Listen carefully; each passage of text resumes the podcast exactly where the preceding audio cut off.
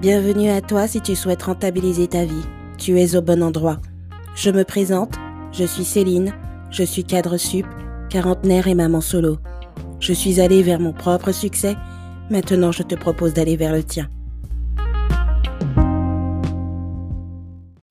Je réponds à tes questions.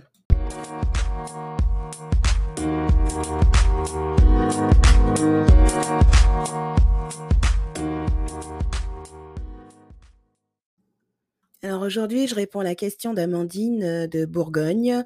Elle est maman solo, elle a cinq enfants, euh, elle est assistante ADV dans une grande entreprise euh, de la région et elle souhaite monter sa boîte de téléassistante. Bon, elle se pose des questions et donc elle s'est dit qu'elle allait m'interpeller finalement au sein de la communauté. Hein. et elle m'a posé la question suivante. Salut Céline, comment tu fais pour gérer ton temps Moi, je n'y arrive pas forcément. entre tout ce que j'ai à faire, c'est très compliqué. Donc, écoute, Amandine, aujourd'hui, je te réponds. je te réponds. Je te dis qu'au départ, c'était très chaotique, c'était pas très facile de pouvoir trouver une organisation. Et puis, du coup, j'ai consulté pas mal de bouquins. J'ai trouvé plusieurs méthodes et toutes ne me sont pas allées. Donc voilà ma réflexion, je te la partage aujourd'hui et je la partage à l'ensemble de la communauté, si tu veux bien. Donc voilà, bah, il faut dire que à côté de ça, donc il y a, y a une chose, le travail de web freelance n'est pas simple n'est pas simple parce que on est multitâche. Donc, dans le sens où ben, on travaille avec personne, avec soi-même, et donc, du coup, il y a plusieurs tâches qui, qui, qui se répètent très régulièrement et qui font que on risque de très très vite s'éparpiller. la création de contenu, le mailing quotidien, il y a les appels entrants, les appels sortants, la publication, publication de contenu divers et variés, la relation client qui est très importante, la gestion des commandes, l'administration des ventes, la comptabilité, j'en passe. Donc ça fait énormément de tâches au quotidien à gérer et donc oui, il faut trouver une bonne organisation. Et puis il y a une particularité, c'est que nous sommes des femmes. Hein. Donc les particularités féminines font que on ne peut pas être web freelance comme le sont les hommes, hein, d'où d'où l'importance de, de faire une formation spécifique pour les femmes et c'est pour ça que j'ai fait ce choix-là pourquoi? Bah, Parce qu'à côté, bah, il y a tout ce qui est gestion de la famille, donc bah, c'est dommage, mais c'est comme ça. la majorité des hommes nous laissent certaines tâches.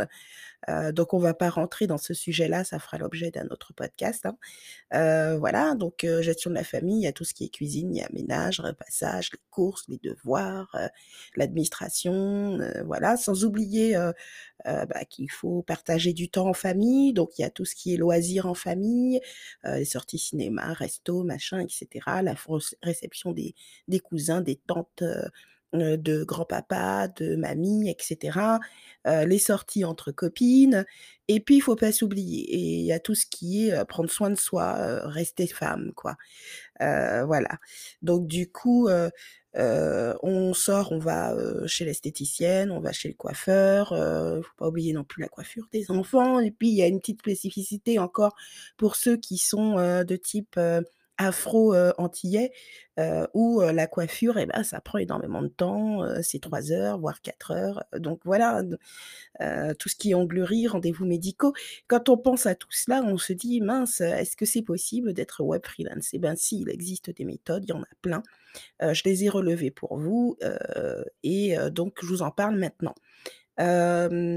il y a la méthode toute simple de qui consiste à faire des to-do list. Bon, c'est très bien on fait des to-do list, on les met sur le réfrigérateur et puis on sait qu'on passe souvent de enfin, on les met sur le réfrigérateur, on passe souvent, à la cuisine, donc on sait exactement ce qu'on a à faire. Le souci, c'est que quand on fait une to-do list et qu'elle devient bien trop grande, ça risque d'être, de devenir, une souffrance, pour soi quand, on voit, le nombre de choses, d'objectifs qui ne sont pas atteints. Donc ça ne fonctionne pas pour tout le monde, ça dépend. Voilà. Il y a la méthode GTD, donc Get Things Done, qui est plutôt, excusez mon anglais, qui est un peu pourri. voilà. C'est une méthode inventée par un Américain, hein, on le remercie. voilà. qui concerne cinq étapes, c'est-à-dire collecter, traiter, agir, réviser et puis, je me souviens plus de la dernière, je vais revenir dessus. Voilà, bon, bref, ce qui est important, c'est que l'on fait, heu, 1er temps un brainstorming de l'ensemble des tâches que l'on doit faire, et ensuite, on les liste, on les écrit, d'accord? Ensuite, on traite l'ensemble de ces tâches, on les priorise en fonction de, de ce que l'on a à faire. Donc celles qui ont des échéances plus proches, on les écrit tout de suite et ensuite, tout ce qui est, agir, bah, on agit, on fait les tâches, ensuite on révise. On on le on passe le temps, quand même de temps en temps à faire le point sur, sur ce que l'on a fait, ce qui reste à faire, voilà. C'est aussi simple que ça la méthode Gensi la méthode GTD. Le souci de cette méthode, heu, là, elle elle est très souvent utilisée par les hommes parce qu'elle semble très simple. Heu, elle est abandonnée par les femmes parce qu'elle ne prend pas en compte nos particularités féminines et puis il y a une nouvelle méthode qui est à la mode en ce moment, c'est la méthode du bullet journal et là, le bullet journal, il a une particularité, il a été créé par Heider Carroll, il est très, très simple donc heu, il englobe tout. C'est-à-dire qu'il englobe la partie professionnelle, la partie familiale, il y a aussi la partie loisirs et c'est ça qui plaît aux femmes. Pourquoi? Ben, tout simplement parce que c'est un peu la méthode GTD qui est codifiée, et qui, s'applique à un petit carnet. Ce petit carnet, on le rend joli, c'est l'album familial, ça permet de s'organiser tout simplement au quotidien et ça permet tout simplement de, regrouper en un seul moment, l'ensemble des choses que l'on doit faire. Donc ça aide énormément les femmes. Donc on ça fera l'objet d'un autre podcast et on va, on va s'étendre sur la question et c'est très intéressant. Il y a ma méthode, heu, qui est la méthode one shot, c'est, c'est celle que moi j'ai mise en place. Pourquoi one shot? Parce que, heu, je pars du principe que tout ce qui est à faire, tout ce que tu trouves à faire et qui te brouille les yeux là maintenant, qui te brouille l'esprit et ben, tu le fais maintenant mais tu passes pas plus de 15 minutes. Ça, c'est la méthode one shot.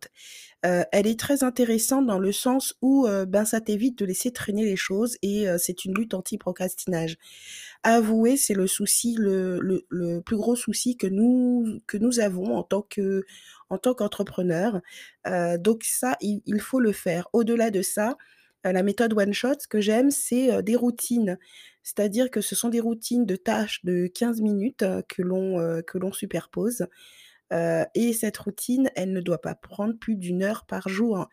Donc je parle là de ménage, je parle de, tâches professionnelles, et ça aide au quotidien à éviter de se sentir, submergé par tout ce que l'on a à faire. C'est-à-dire de faire des micro tâches que l'on superpose. Donc cette méthode one shot, eh bien, je la détaille tout simplement dans la formation, hein, la masterclass sur Empire Academy. En tout cas, si vous voulez plus de détails, je vous invite à consulter, à consulter le webinaire, d'introduction ou d'intégration, pour pouvoir, heu, pour pouvoir venir, heu, au sein de notre communauté et profiter de cette formation. En tout cas, je vous remercie pour l'écoute aujourd'hui de ce podcast. Je vous dis à bientôt mes grandes et au revoir.